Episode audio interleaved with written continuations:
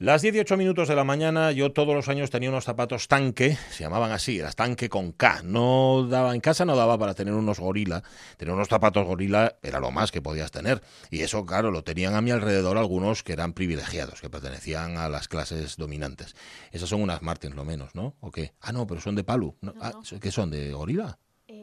Ahí no, va. Es que está aquí Ariana Vilaso. ¿Qué tal, Ariana? ¿Cómo estás? Nuestra millennial. ¿Qué- Estas no sé cómo se llaman. Madre son- mía, miedo, Pero ¿eh? son zapatófonos. El otro, sí, totalmente. Mira, lo contaba, lo contaba ayer César Alonso y si no lo contaba en antena, lo contó fuera de antena.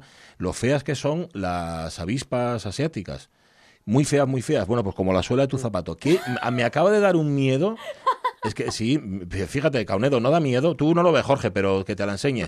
Es de verdad de, de meter miedo. Si enseñas eso, si enseñas eso, un día que vayas, por ejemplo, así de noche, que ya sabe que de noche, tú no salgas mucho de noche, que hay gente que es muy mala, tú le enseñas eso a cualquiera que te venga enfrente y Y echa a correr. patas. Totalmente, totalmente. Fantástico. Es que- lo que tengo que hacer. Es que ha venido Ariadna a vernos porque como comenzaba, ya ha empezado al, al cole. Has empezado a la El universidad. telecole, Al efectivamente. telecole. Es verdad que tú lo haces online, ¿no? Sí, yo empecé online. Eh, bueno, mi facultad lo hizo online, otras lo hacen presencial, pero sí, el nuestro modelo es online. Y de Ajá. momento, pues bueno, va Bueno, tirando. pues hasta que te acostumbres, porque Sí. eso es una cuestión de hábitos, ¿no? De Sí. adquirir hábitos o no. Pero da igual, claro, hacerlo online no tiene, es una ventaja. Fíjate, ayer, eh, bueno, ayer fuimos a comprar los libros El Chiquillo, que ese no empieza la universidad, empieza tercero de la ESO, 367 euros. ¿Qué dices? 367 euros. Y todavía no están comprados todos, porque faltan un par de ellos, que el de inglés y no sé qué historias. 367 euros. Más la ropa. Que tiene una ventaja, y ahí voy, que es que al, al ser una, una parte del, del curso va a ser virtual, mm, solo tienes que comprar unos pantalones. Sí, Porque- básicamente. y como además no pueden jugar en el patio, porque no pueden darse de, de cantazos entre ellos y tirarse la pelota y todo esto, también vamos a ahorrar en zapatos. Porque las punteras de los zapatos no sabéis lo que se desgastan jugando en el patio. Bueno, mm, Jorge Alonso, tú sí lo sabes, ¿no? Si te, a ti, a ti Bueno, se te sí, desgastaban. sí, sí, sí, Ujú. sí, sí. Bueno, tú te dedicabas, Algo, a, algo. te dedicabas a filosofar en el, pa- No, que va. en el patio del que va, que va, que va. Jugar a, a jugar a coger, Muy bien. sobre todo corriendo detrás de la niña que te gustaba en ese momento, que me gustaba en ese momento, Sí. y, a, y, a lo- y al fútbol que no nos dejaba jugar con pelotas grandes y jugábamos con una pelota de tenis, que ni Maradona, fíjate tú. Con una pelota de tenis jugabais. ¿Cómo lo Sí, sí, hacíais? sí, sí, de verdad. Como decía, nosotros jugábamos con una pelota de tenis, pero al frontón. Que teníamos ahí Ah, un no, paredón grande y entonces le dábamos, pero claro, no, no, el fútbol con una pelota de tenis, no, no, ni hablar. Eh, me daba una ternurilla hoy ver a los chiquillos y a las chiquillas Ah, yendo al cole sí. de la mano de papá y de mamá, algunos ya más libres, pero en general todos con la mascarilla puesta y con un, si les mirabas a los ojos, mm, no sé, con una incertidumbre, digo a los padres, ¿eh? los chiquillos, los, los que van al colegio no saben muy bien. Mm, Y al final crearán un hábito, si es que llegan a criarlo, pues ya sabes cómo va esto, el virus lo que tiene, que de repente aparece y entonces el hábito que habías creado te lo tienes que cambiar porque ya no vale para esta realidad o esta normalidad en la que estamos. Y entonces ahí van los padres con una carilla como diciendo, madre, ¿qué va a ser de nosotros? Y ahora, que esto ya lo hacíamos habitualmente, a estar pendientes del móvil, porque antes... Claro, era habitual que te llamaran del colegio si, por ejemplo, el chiquillo caía y se daba un. o tenía un poco de fiebre y tal. Ahora mismo, como me llamen del colegio, ya verás, aquí, Tela. aquí el MIFIU, el que anda con el COVID y todo esto. Y mirar mal. Mirar mal al otro, me dice, claro, mira, le pegaron el COVID, ¿por qué? Dice, porque, claro, mandan al, chi- al chiquillo con fiebre al colegio, eso ya se veía antes. Dice, claro, es que no se puede mandar a los chiquillos con fiebre al colegio que te, que te, que te contagian la gripe. Ahora puede ser la gripe o puede ser el COVID también. Claro. Ay, qué realidad más rara esta del colegio en el que estamos. Y encima ni siquiera puede jugar en el patio, pues ya me digas tú.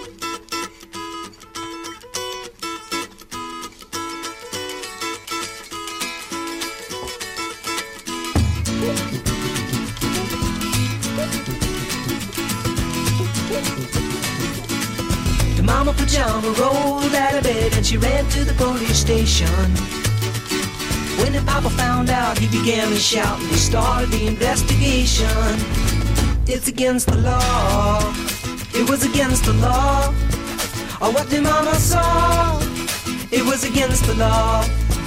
Nunca entendí muy bien la historia de esta canción, pero me da la impresión de que Rosy, la que aparece en la canción junto a Julio y supuestamente a Paul Simon, y que estaban juntos en el patio del colegio, mm, pertenecía a una profesión de estas que no conviene mucho que los niños se arrimen, no vaya a ser, que luego aprenden mucho. También se aprende mucho de todo esto. Rosy, claro, de, de Queen of Corona, claro, la reina del Corona era Rosy. Y ahí estaban en el patio del colegio Julio y servidor, o sea, Paul Simon con aquella Rosy, y entonces, claro, se montó un, un, lío tremendo, y, incluso empezaron una investigación escolar, y fueron los del periódico, salieron en el periódico, los padres, el padre y la madre alteradísimos, bueno.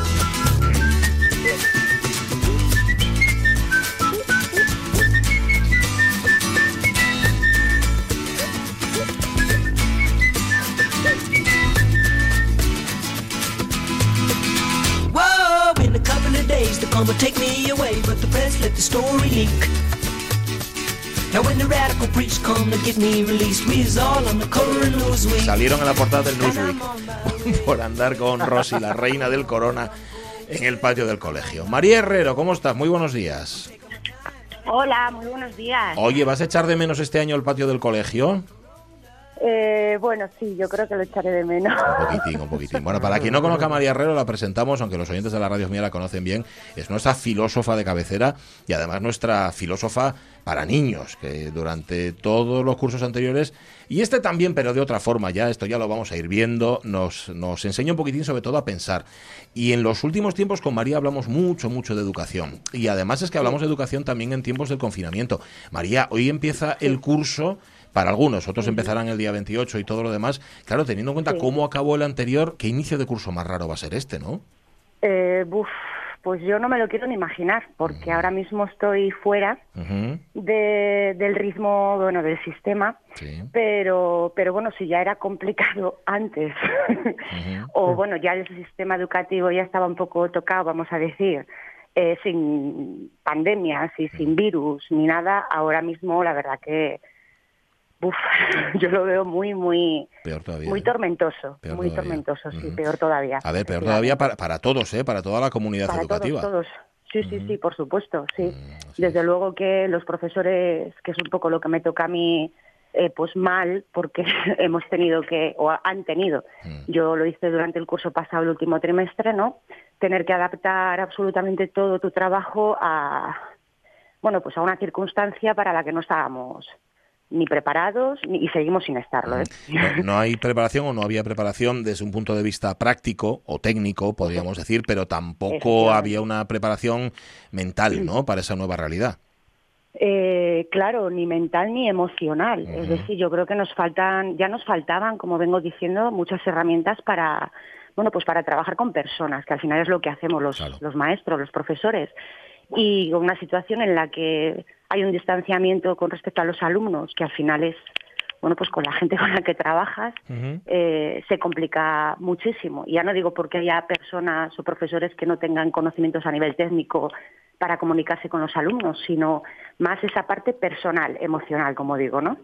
el, el, empezar a dar a lo mejor más importancia quizá a hablar con la persona que hablar con el alumno, a, a trabajar cuestiones de cómo sobrellevar esta, este evento que nos está sucediendo y no tanto a lo mejor eh, pues sacar adelante una evaluación, un expediente, unas notas, etcétera. Eso es interesantísimo, ¿no? lo de no ser un número, sino ser una persona. Eso es una, me imagino, una alta aspiración ¿no? de, de la educación, el ver a cada uno como ser individual y no como uno más en la masa ahí, ¿no?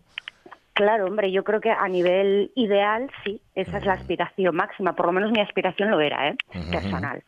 Lo que pasa que a la hora de la verdad, pues un sistema educativo, una educación de un país, eh, pues mm, somos mucha gente, yo creo que muchas veces, ¿no? somos mucha gente como para que al final no dejemos de ser un número. Y, una pequeñita pieza del puzzle que estamos formando. Mm. Entonces, bueno, mm. yo creo que, que, no, que no estábamos preparados. Quizá, quizá, esto es también aventurar mucho, ¿no? Pero quizá esta pandemia pues para una de las cosas que pueda servir a nivel positivo es para que nos demos cuenta de estas cosas, ¿no? De que no somos un número, y de que y de que deberíamos de considerarnos unos a otros seamos adultos niños profesores familias eh, personas y que tenemos cada uno un poco pues nuestra batalla interna personal y súmale esta batalla eh, a, a, nivel me, de salud. Eh, te iba, mira, te lo iba a comentar, salió o utilicé la expresión comunidad educativa. ¿Tú crees que esta pandemia, esta situación ha servido para sentirnos más comunidad? No digo ya fuera del, del aula, dentro del aula, es decir, para darse cuenta de que hay un entramado que forman padres, madres, profesores, alumnos y todo lo demás, o todo lo contrario, un sálvese quien pueda. A ver, de primera yo te contestaría que es un sálvese quien pueda, pero vamos, de órdago, ¿no? Porque al final sí que estamos viendo que cada uno hace un poco lo que puede. A nivel instrucciones estatales para, para los centros educativos ya vemos que la cosa está un poco cogida con pinzas, precisamente para que yo creo que cada uno haga un poco lo que crea más conveniente y ya también que asuma de paso la responsabilidad de eso que decide hacer. A nivel hablo de profesores y de familias, ¿no? Porque luego al final los alumnos vienen un poco a rastras de lo que los demás vayamos decidiendo y haciendo. Que eso también creo que es importante, ¿no? Escuchar quizá un poco a, al, alumno eh, y, bueno, vuelvo otra vez a lo que decía al principio, ¿no? Más a nivel personal, que es lo que un alumno ahora mismo en esta circunstancia puede necesitar. Entonces, bueno, yo diría eso, que es un sálvese quien pueda, que sí que podemos, a lo mejor en este ámbito de educación, donde estamos eso, alumnos, padres, madres y profesores, sintamos que tenemos que apoyarnos más, pero también estoy viendo pues otro motivo más para la división, como mm. sucede con otras multitud de cosas, eh, que parece como que, que, se nos pone a huevo cada vez más el, ponernos unos en contra de otros.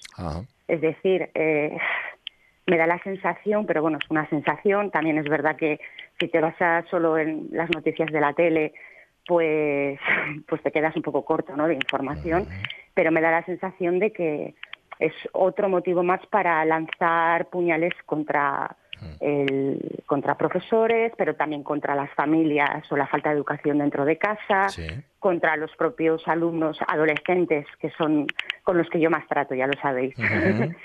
eh, a nivel de, bueno, pues tacharles de irresponsables. Es decir, me da la sensación de que esto es una, un motivo más para cargar los unos contra los otros y que va a favorecer más la desunión que la unión. Pues vaya panorama, vaya panorama que me estás pintando, María Herrero. Vamos, que, está, que, yo te he preguntado y tú me contestas. yo, te digo mi impresión, pero bueno, es verdad que a lo mejor mm, es un tinte un poco pesimista, pero, pero es que yo lo, veo un poco así, ¿no? Pues ya se veía viendo, ya te digo, fuera de lo que ha venido, de lo que ha traído la, el virus, eh, ya se veía viendo esto, el, esta desunión, ¿no? Estos ataques esta falta de autoridad del maestro, eh, los balones fuera que echa bueno pues el propio sistema o Estado, ya no sé ni cómo llamarlo. Es decir, la educación nunca ha sido una de las prioridades de este país, no, creo yo. Está claro que no. Y teniendo en cuenta además que cada gobierno que llega hace su propia ley y cambia la del anterior, pues da la impresión de que sí, de que aquí son reinos de taifas y además con fecha de caducidad, todos ellos. Oye, María, ¿y, la filosofía que puede enseñarnos? ¿Nos ha enseñado algo, por cierto? ¿Has notado un repunte en las vocaciones filosóficas? bueno, a ver, nos hemos, un poco estoicos sí que nos hemos hecho, y sobre todo cínicos, pero en el peor sentido de la palabra, ¿no? No en el sentido mm. filosófico de la palabra. Sí, bastante, bastante cínicos, aunque bueno, sí que resaltaría más lo de estoicos, ¿no? Pues aquí hay que aguantar el tirón y, y ser fuertes y tirar para adelante, que eso sí que yo creo que en general lo estamos haciendo todos, ¿no? Porque también no queda otra. Pero bueno, yo creo que la filosofía en general, aunque se le llame de diferentes formas, sí que está ayudando. Digo que se le llame de diferentes formas porque ahora ya sabéis que hay coaching para todo. Ajá. Y detrás de lo que llamamos coaching se esconden principios filosóficos, sistemas filosóficos, filosofías de vida, ideas, creencias, sistemas de pensamiento. Entonces, aunque, porque es que la filosofía no vende, entonces tú con la filosofía no vas a ninguna parte. Es que el nombre impresiona mucho ya, acongoja. Claro, claro, claro. Entonces, cambiándole un poquito el nombre, ya te digo, con, con esta nueva palabra, bueno, nueva ya no es nueva, ya llevamos bastantes años escuchando, ¿no? Coaching de todos, de todos los tipos, ¿no? Que no deja de ser un entrenamiento para alguna cosa. Pues yo creo que sí que está ayudando. Es decir, a lo mejor hay una oleada ahora demasiado grande, una moda de, de desarrollo personal, pero detrás del desarrollo personal está esta intención de alinear un poco a nivel filosófico pues tus ideas con tus actos, con tus sentimientos o emociones y ya pues con las circunstancias ¿no? que, Pues, que a cada uno le toque le toque vivir. Entonces ahí yo creo que sí que la filosofía está haciendo un trabajo, lo que pasa que se le llama de otra forma. Vale, vale. Pues mira, eso es interesante. El- digamos que le han puesto una especie como de eh, cobertura a la pastilla, ¿verdad? Y sí, entonces eh, que- es es se traga mejor, por así decir. Se traga mejor, es más dulce, más light. Ujú. Me está recordando a Mary Poppins ahora, Un ¿no? poco. La, la píldora Sí, un es verdad. No, no, un poco. no, no, ni, no, tiro ni- Eso es. eso es. Sí, sí, pues algo así me da a mí la sensación de que pasa con la filosofía, que sí que el nombre, pues eso, como que tiene mucha carga, parece todo muy serio y muy difícil Sí. y muy de, pues de señores con barbas y con togas, pero, pero que sí, cambiándole un poco, poniéndola un poco más dulce, más light, eh, sí que da muchas claves para, bueno, pues para intentar sa- sa- salir adelante, ¿no? Eh, en la vida normal y en la vida en la pandemia. Sí. María Herrero, no nos vamos a encontrar semanalmente, pero si tú nos das permiso, así de vez en cuando te llamamos y charlamos un rato, ¿quieres?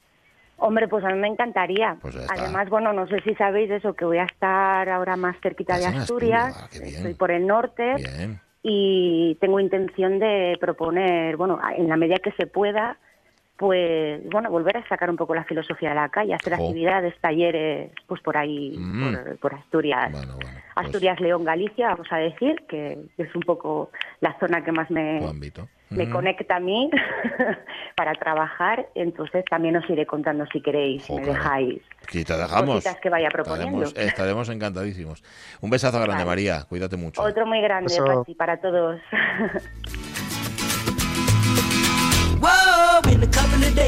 Sí, a ver, no es exactamente lo mismo la filosofía que el coaching. De hecho, ya sabéis lo que dice el refrán. A cada coaching le llega su San Martín.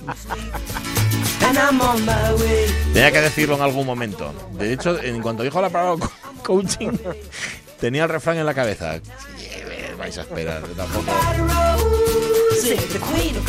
Hombre, Rosy, hablando de Rosy, Rosy Iglesias, ¿cómo estás, Rosy? Muy buenos El, días. el- el otro coach. Justote, lo del coaching y le llega a su San Martín. Ah, Exactamente, y Bueno. es lo que más llama, que sí, ¿eh? Sí, sí, señora, sí, señora.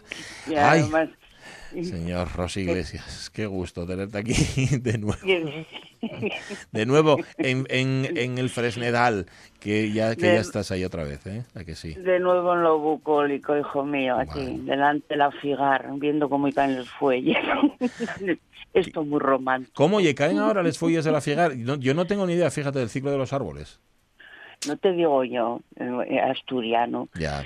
Eh, claro, eh, ahora ya empezamos a entrar en el otoño, hijo. Sí, no, no, sí, eso sé, lo- pero no sé qué árboles os cae y a cuáles no os cae. Y yo ahí piérdome fácilmente. Eh, eh, eh, los Tú también. Ya está, en los figares ya está cayendo la fuella. Sí, ¿no? Y mira, y queda ellos unos figucos, eso oye como, como alguna gente, ¿no? Es que hay gente que estás esperando que maduren, como el figu que estás espera y espera y espera. Hostia, ahí cae el figu verde. Bueno, Sí, pues sí, ya sé- ya sé de qué estás hablando. No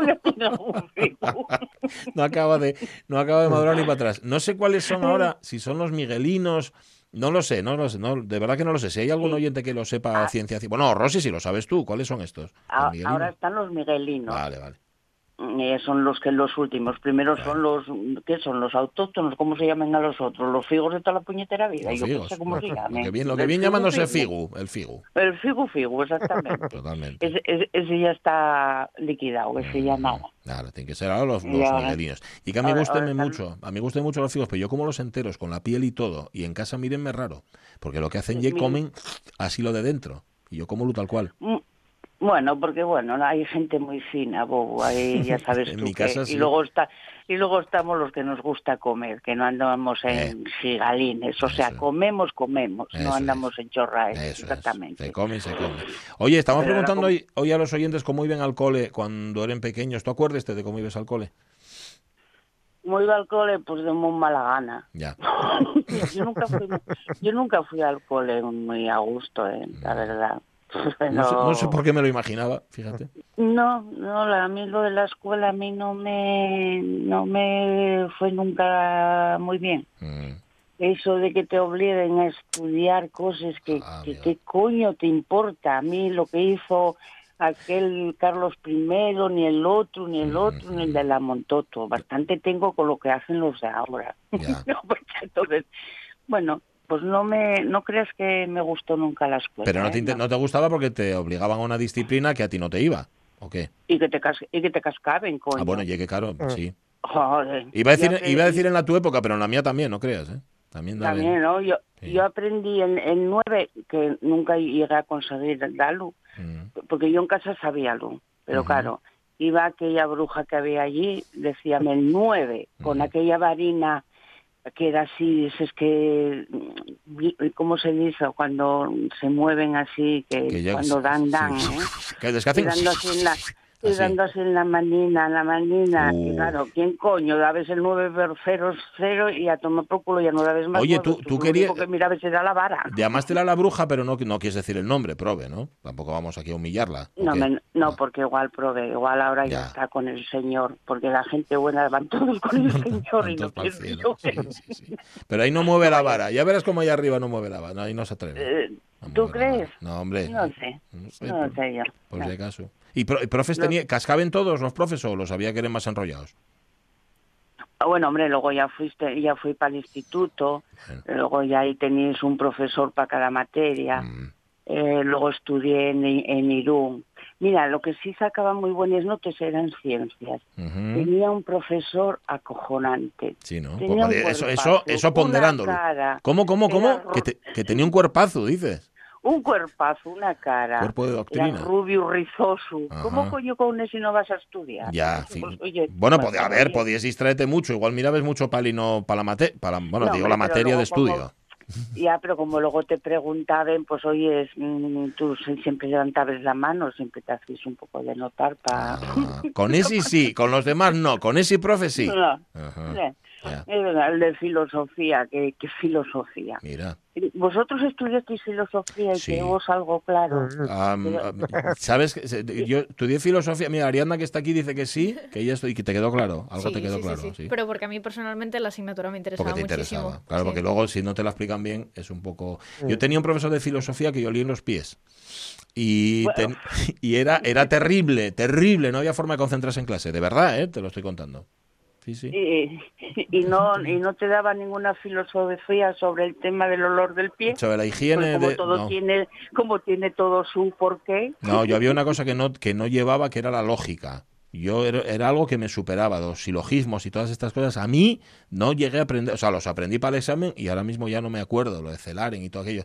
No me acuerdo absolutamente de nada. Pero ¿sabes qué pasa, Rosy? Que tienes que tener suerte con el profesor. O sea, que te toque un profesor que te, ¿sabes? Que, que te que- estimule. Que te, mo- que te- que te que te motive. motive, ¿no? Claro, sí, bueno, sí. pues no. Tú no. Pues hijo, entonces el mío no motivaba No, nada. Vamos Y a- luego estudié con monjes también, no creas que motivaron mucho. No, ¿eh? Ese es que eran les de Irún, les de Irún que contabas el otro día. Sí, ¿no? Sí, sí, sí, allí con las, eh, las monjitas de San Vicente de Paul. Bueno. Eran 18 ujú. y solo había una que en realidad era buena. Una de 18. Sí. ¿Y sabes por dónde marchó?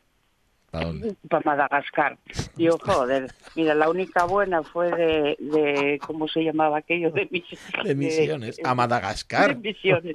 A Madagascar. Ostras, de Irún a Madagascar, a ver cuántos kilómetros hay. Voy a mirar a ver. Era, la única buena que había. Así que mira hasta dónde marchó, mira, imagínate tú. Pero, pero buena, buena en qué sentido? ¿Que era dialogante y que, que era buena Mira. profe o qué?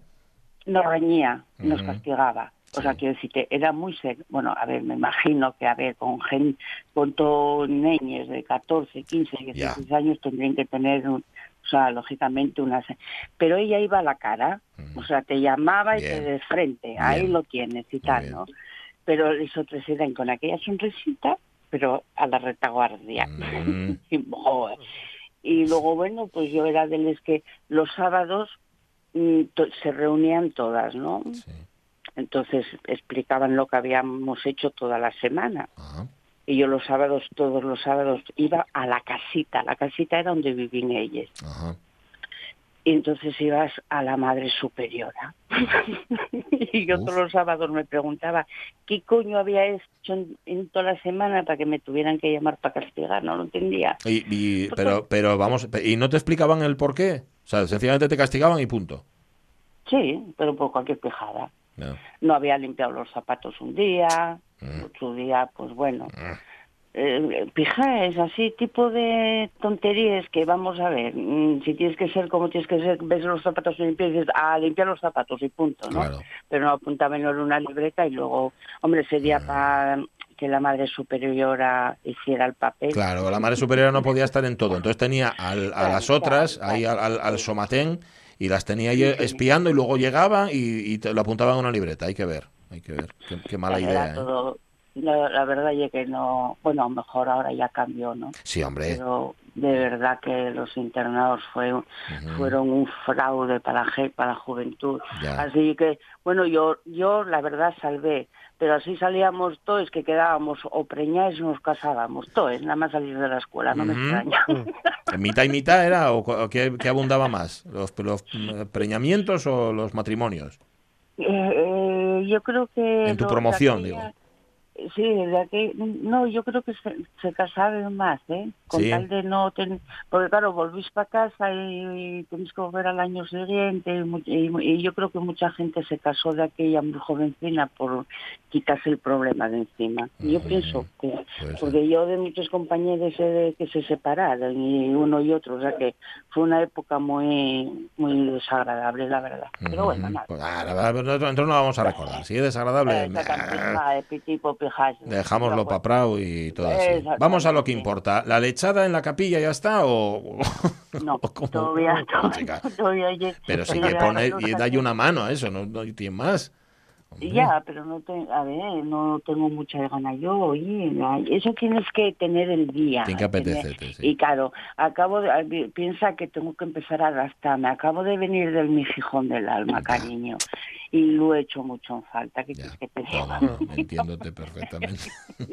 Te entiendo perfectamente. Sí, sí, sí. Y entonces ahora, bueno, estamos aquí, que si, bueno, ahora hay tema de conversación, porque ahora estamos con lo de la, la berrea, bo. Ah, claro. Claro, Pero escúchase desde ahí, desde el Fresnedal, la berrea, sí. Sí, hombre, sí. Ah. Qué berrea ni que mi madre. Son los cosos tocando los cojones por la noche. y no te dejan ¡Hala! dormir. Pero, ¿y, no te- ¿y en serio que no te dejan dormir? Los corzos, no. sí. Ah, Pues, pues y como una vaca así un poco ronca. de la vida. Claro, de, de noche. ¡buah! Pues eh, tú estás durmiendo tranquilamente. ¿Qué coño tienen que estar berreando de noche? Ya, ya. de día. Ya, ya lo sé. Entonces, bueno. ¿Cómo no has nada, cómo no has nada al Seprona con eso? Eso, eso hay que regularlo. Hay que respetar el sueño de, de los vecinos, que eso Exacto, no dar ahí. Berreando. Yo estoy convencidísima de que aquí algo está fallando. Algo porque está tanto como nos ponen a nosotros leyes, leyes, porque no lo ponen a los animales. El ciclo, también, el ciclo natural, claro. Exactamente. Que se regule el ciclo pues, natural. no, tanto berrear, de verdad. ya, bueno. Pues imagínate que nosotros ande- andemos por ahí a moces y berreando. Bueno, Bueno, no- bueno, según en algunas zonas de, eh, de ciudad, mira, por ejemplo, aquí donde estamos ahora, por el antiguo, en Oviedo, creo que hay berrea todo el- todos los fines de semana, ¿eh? Sí, sí, ¿verdad? Sí, sí. ¿Tú crees que berrego? Dilo tú, Arianda, que tú lo escuchas. Hombre, hombre, y tanto que sí. Sí, sí, sí, sí, están... Así, Y, todo. y, y, sa- y Hombre. sale sabero. Sala- no, no, al contrario. alejada, me Ah, claro, hay que eso. esconderse. Eso no salgas. No salgas. Que bueno, igual Ariana Dios enseña los botes que lleva y echen, y echen todos a correr. Oye, ¿y qué? ¿Todas las noches eso? Pues sí, ahora en septiembre bastante, bastante, bastante. Bueno, Y además, claro, como son corzos grandones de, de eso, y claro, estoy en un silencio total, ya. y, pe, y peñes y bosques por todos los lados, claro, mm, hacen eco. Y cuando hace eco, bueno, estoy, eh, bueno, nada, Ya, un ya. putiferio. Ya, una- que Que no, hay que no hay manera de dormir. ¿Y qué haces? ¿Sales a la ventana y calláis la boca? O bueno, Hombre, das la no vuelta. pasaría, no pasaría ganes, no, pero, no, no, yo no, no, no me levanto porque si, si me levanto mucho despejaría mucho. Ya, ya, pierdes el sueño, pierdes el hilo. Y entonces ya- pierdes, pierdes el hilo y entonces ya tienes que volver a empezar Ya. y encima para dormir tienes que contar ovejas, o sea, más animales todavía. Joder, es que, que- que es todo ninguna complicación. Que igual te peguen la sarna o algo. Sí, sí, déjalo, déjalo. No te juntes, no te juntes con esos bichos. Con bichos que hagan ruido no te juntes. Con nosotros sí, No, no, no. pero con otros bichos que hagan ruido no. Esos otros No, todos, no, todos estos no. ¿No ves la de la, de Madrid, que estuvieron un- una paisana de Madrid, por visto, en un pueblo? No Mm. sé si lo- vos enteraste. No sé. Y estaba toda preocupadísima porque los gatos andaban por, por, el, por, a ver, por, los, ca- por los caminos y Ah, sí. por Ah, ahí. sí. Y que estaban, ¿no vos? No. Y, y que, y, que, y marchó con cuatro Que gatos marchó con unos a Madrid. ¿Ah, sí? Marchó. Ah, que de aquí, que estaba aquí, claro, porque sí, sí, porque los veía por ahí y decía, hay provitinos, ¿no? Que están solos. Sí, sí, sí. Madre Y pues la, creo que la dueña de los gatos que la denunció, no sé en qué quedaría la cosa. Hombre, sí, sí, sí lo había oído, verdad. Pero era porque pensaba que estaban sueltos, vamos, que, que la dueña no miraba para ellos. Y que, que los Sí, sí, gatos... sí, porque decía que andaban por, por la Ay, calle. ay, ay. La señora no se da cuenta que los gatos en los pueblos anden por... que- Sí, O sea, que los gatos en realidad están para cazar ratones, no para Mm. tenerlos sentados en un sofá. sí, así es, así es. Y que su instinto, su instinto es ese. Luego ya otra cosa es que se hayan aburguesado algunos y ya no cacen absolutamente nada. Exactamente. Sí, sí, claro. ¿Para qué van a cazar si los vas a comer? Yo, yo tampoco corro detrás de un ratón, eso tengo yo claro. No, no, no, déjalo. casa. ni se te ocurra.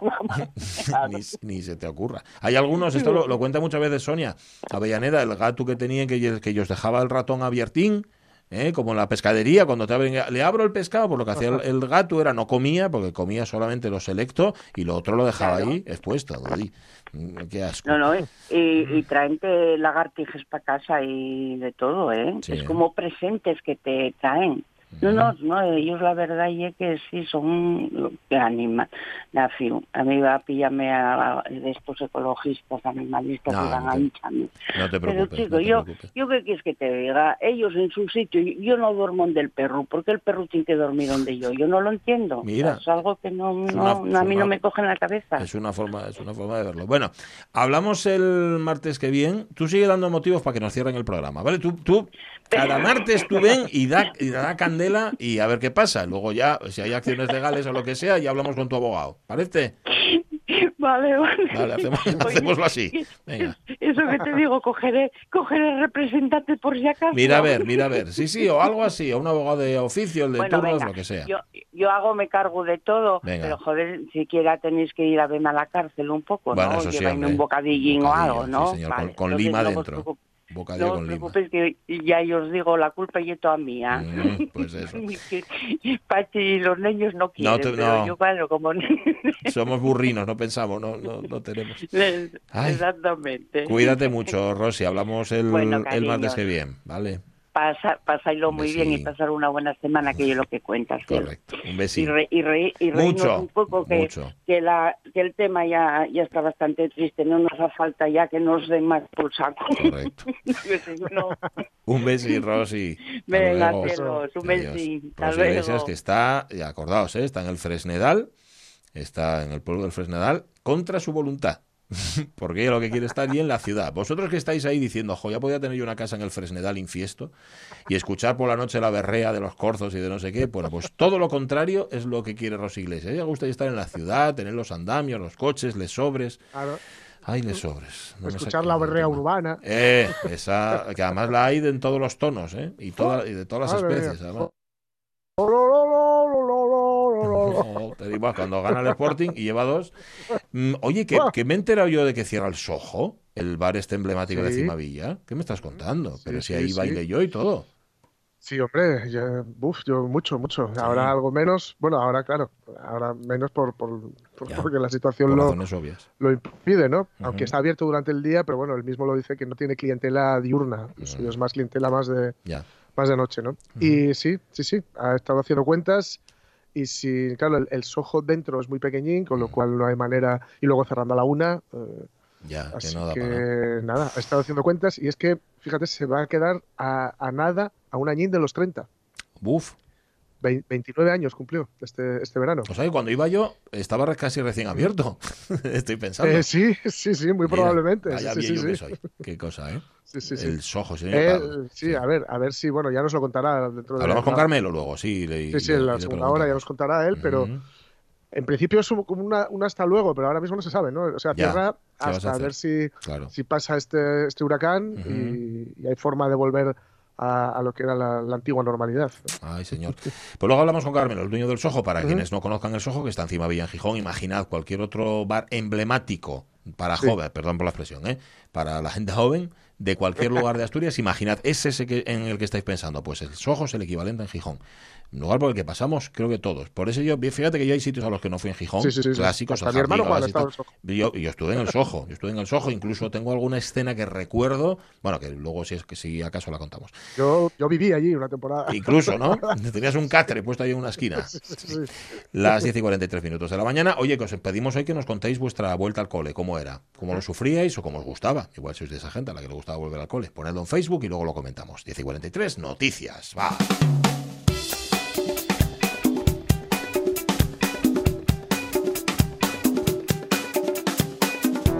Oye, este, este rapaz, este rapaz no dejará en plato.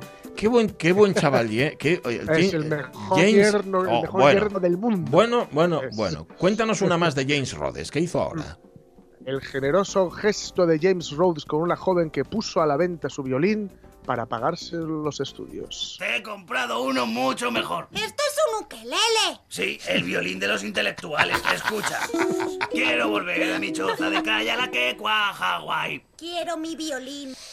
Ay. Ahí está. Bueno, pues mira, fue un violín, ¿no? A ver, James Rhodes, para quien no lo sepa, es de este pianista, bueno, Sí. pianista, Pianista y sobre todo articulista, yo Sí. creo, ¿no? Bueno, ideólogo, escritor también, cosas, sí. es un hombre que sufrió abusos cuando era un chavalín Sí. y que lo contó en, en un vídeo que, aquí ha editado Blacky Books, yo creo, Ujú. y que, bueno, es recomendable. Y bueno, es un tipo, tiene una biografía tremenda, ¿no? Porque él luego fue broker, estuvo trabajando ahí en la City de Londres y, y luego lo dejó todo, se volvió a centrar en el tema del piano y, a- y en acercar eh, a, a Bach y a, bueno, a grandes... eh, sobre todo- es que él, él es muy fanático de Bach, Sí. entonces, bueno.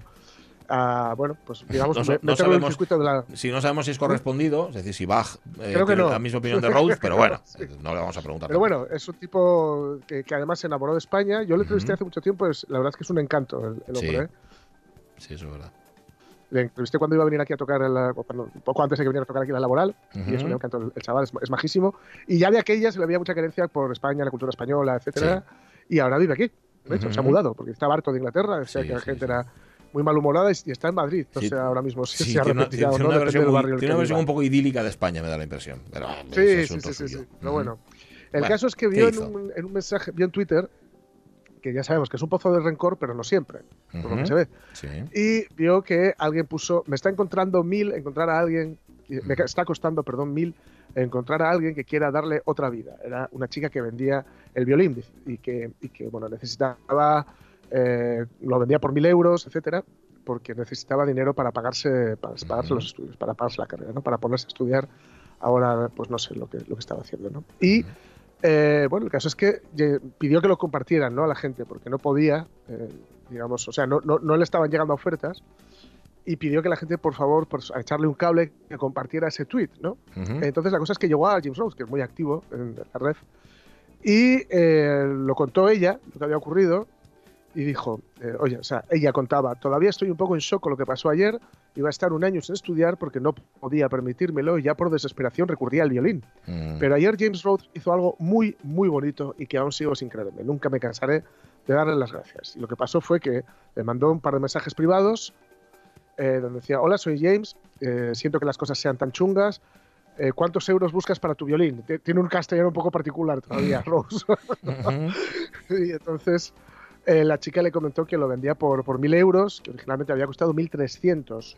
¿no? Ujú. Pero lo que él le respondió es, preferiría que eh, conservaras tu amado, tu amado violín y estaría muy feliz de enviar mil euros a tu cuenta bancaria. Si eso no te ofende, esto es muy importante. esta Está parte, ¿eh? muy bien, sí, señor. Eso me parece un detalle, lo de preguntar, y no quiero Sí. yo ser aquí. Bien, Claro, bien. claro. Solo envíame tu número de cuenta y tu nombre completo y estará allí el lunes o el martes. Bueno. Y ya, pues, bueno, aceptó porque, porque, en fin, porque hay situaciones en las que no te queda otra que aceptar Ujú. este tipo de cosas y luego tampoco, en fin, eh, era un, un gesto, ¿no?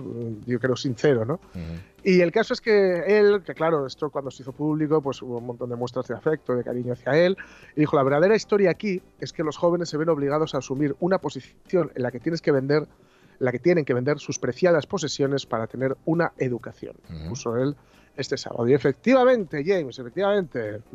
No te falta razón, Flanders. No te sobra razón. Un parche está bien, pero cambiar las ruedas es mucho mejor. Muchísimo mejor, sí, la verdad que sí. Ti- Tiene, es un detalle, ¿eh? por su parte, y está muy bien la moraleja. Dice, oye, Sí. no podemos, justamente, es que no puede ser así. ¿Cómo vas a vender tu violín? Es como eh, eh, vender el coche para comprar gasolina, ¿no? Claro. La célebre paradoja, pues esto es exactamente igual. No obstante, mm, Rodes, yo también, ¿eh? 376 o 367 euros ayer de los libros del chiquillo. Si me, si me les quisieras abonar o algo, yo, o el material escolar o algo, el jersey o lo, lo que sea. Eh, es un detalle, es un detalle. Las cosas como son. Bueno. Vamos a contar ahora uno de esos titulares engañosos. Una rapsodia en rojo. Eso. Rojo. Así es como lo pondremos. Los titulares en tinta roja. ¿Tipo de letra 180? Nada de 180, 360. Hombre. Como cuando Limber aterrizó en París. Oh. El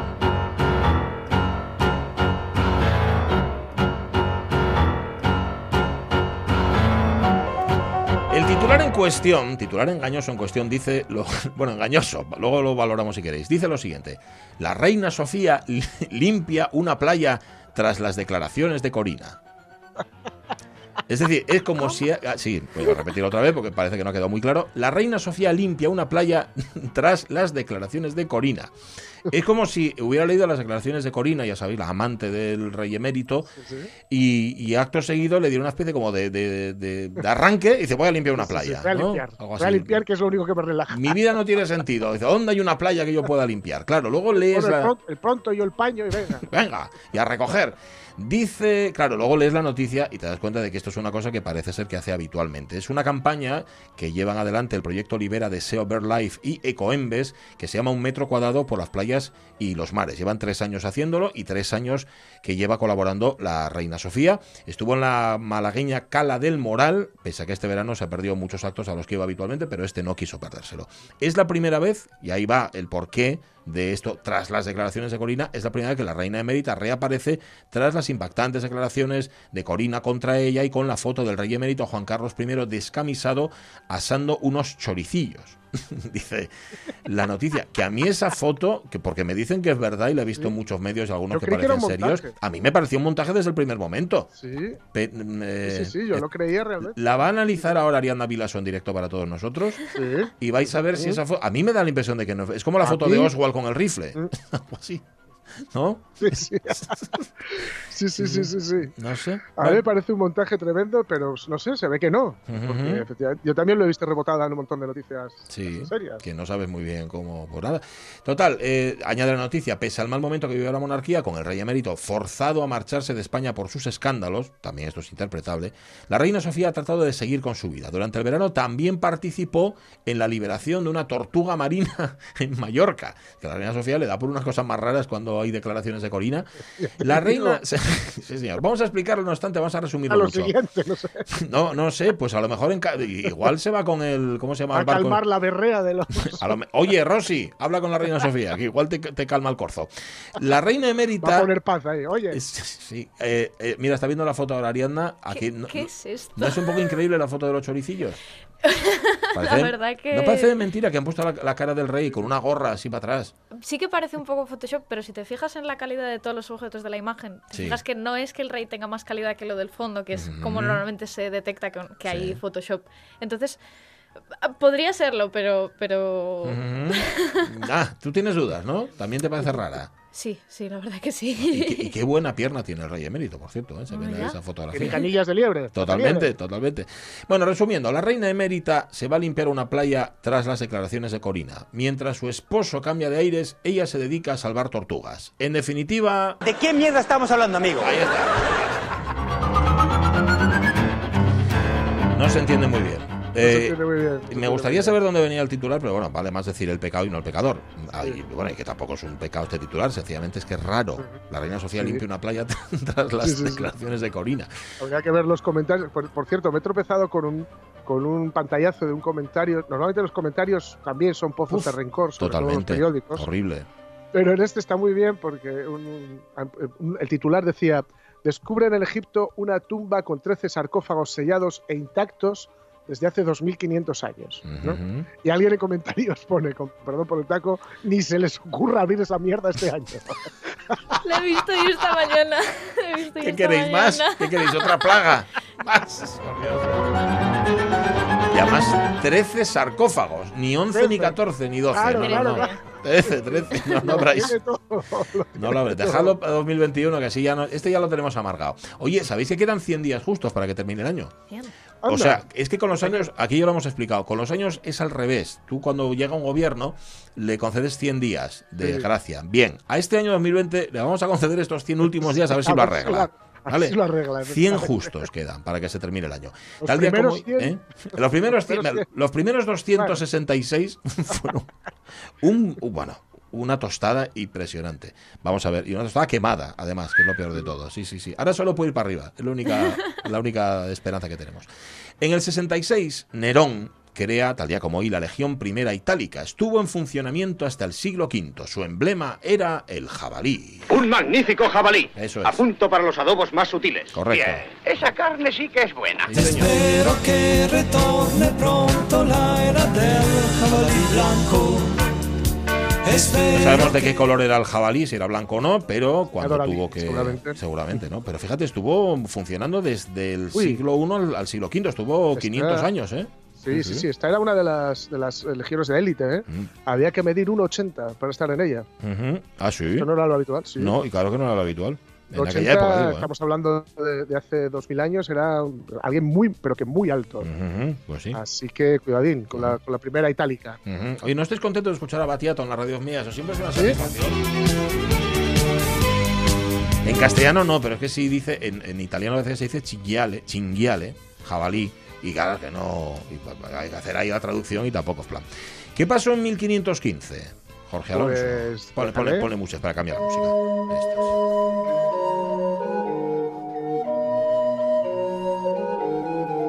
¿Quién nacía tal día como hoy? Pues Ana de Cleves, que nacía en Düsseldorf, tal día como hoy, reina inglesa, que no llegó a reinar. Es la cuarta esposa de Enrique VIII. Y bueno, como el matrimonio entre ambos nunca llegó a consumarse, no pudo ostentar el título de reina consorte. Casi mejor, porque, bueno, en contra de su costumbre, el cabestro de Enrique la trató bien y quedaron como amigos. Sí. O sea, conservó la cabeza, vaya. Sí. Que, que no era poco hablando de Enrique VIII. Fue la última de sus seis esposas en morir y después de Catalina de Aragón, la que más vivió, 41 años. No mucho, pero Bueno, 41 años. en la es- época Sí, sí, para la época es un montón. Y sobre todo en esas compañías que se buscaba. Sí. Esto que suena, por, por cierto, es el Pastime in Good Company. Esto lo compuso Enrique VIII. Enrique Que- VIII, sí, sí, que cuando no se dedicaba a jartarse, que tú aquí alguna vez nos Sí, contaste porque- lo que Uf. comía este hombre. ¿eh? Sí, sí, sí. Ve- Como si veis alguna de las. Yo, yo vi en directo una, ¿Una em, una armadura de él, de sus- Ah. Seguramente la última que, Ujú. que- que debió de llevar. Sí. Y bueno, más saltar, valía más saltarla que rodearla. Entraba un, curso de primaria. Todos los vicios le gustaban a este hombre. Era malo, para él y para los demás, sobre todo para los Sí. demás. Era tremendo Enrique VIII. Bueno, año 1869, en Múnich, en Alemania, se estrena El Oro del Rin, prólogo de la tetralogía El Anillo del Nibelungo de Richard Wagner.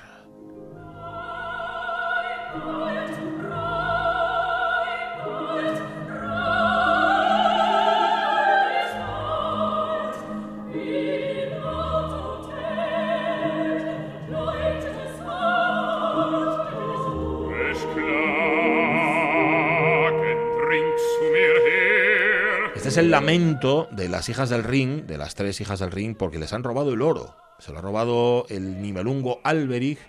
Eh, los que están hablando ahora son los dioses que desde el Valhalla contemplan cómo las ninfas, la- estas se quejan y dicen, "Ah, deja", están ahí protestando y quejándose de todo.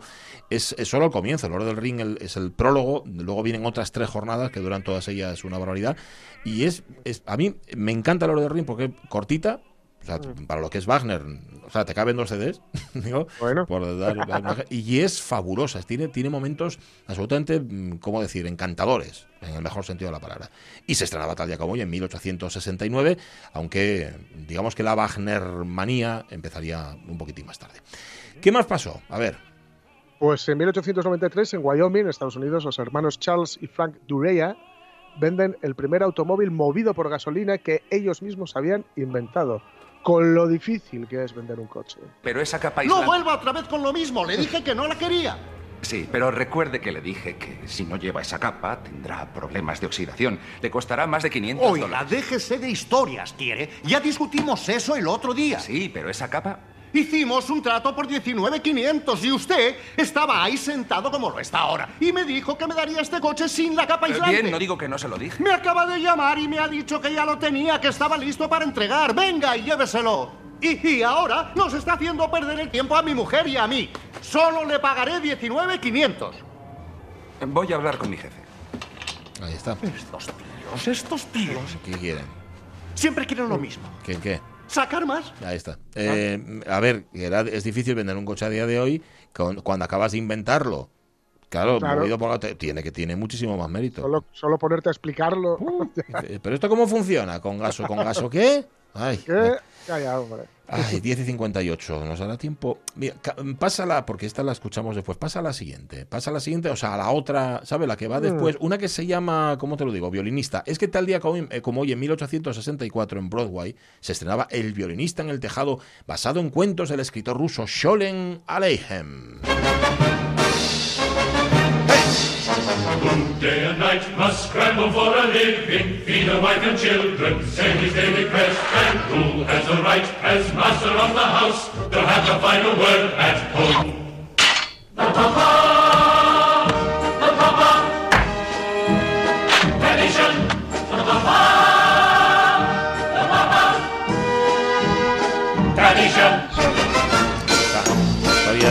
Historia de Teibe y sus hijas casaderas y es, la- es la- es el musical, ¿eh? lo que se estrenaba tal día como hoy. La película llegaría después con Sí. un éxito tremebundo. De Creo que era, forma, yo creo.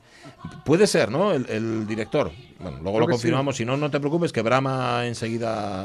Ramón Redondo, que por cierto, hoy nos ha mandado una agendona de Buah, cine que luego a la que luego daremos salida ¿eh? aquí en la radio mía, que es una pena que se quede ahí entre en el cajón metida.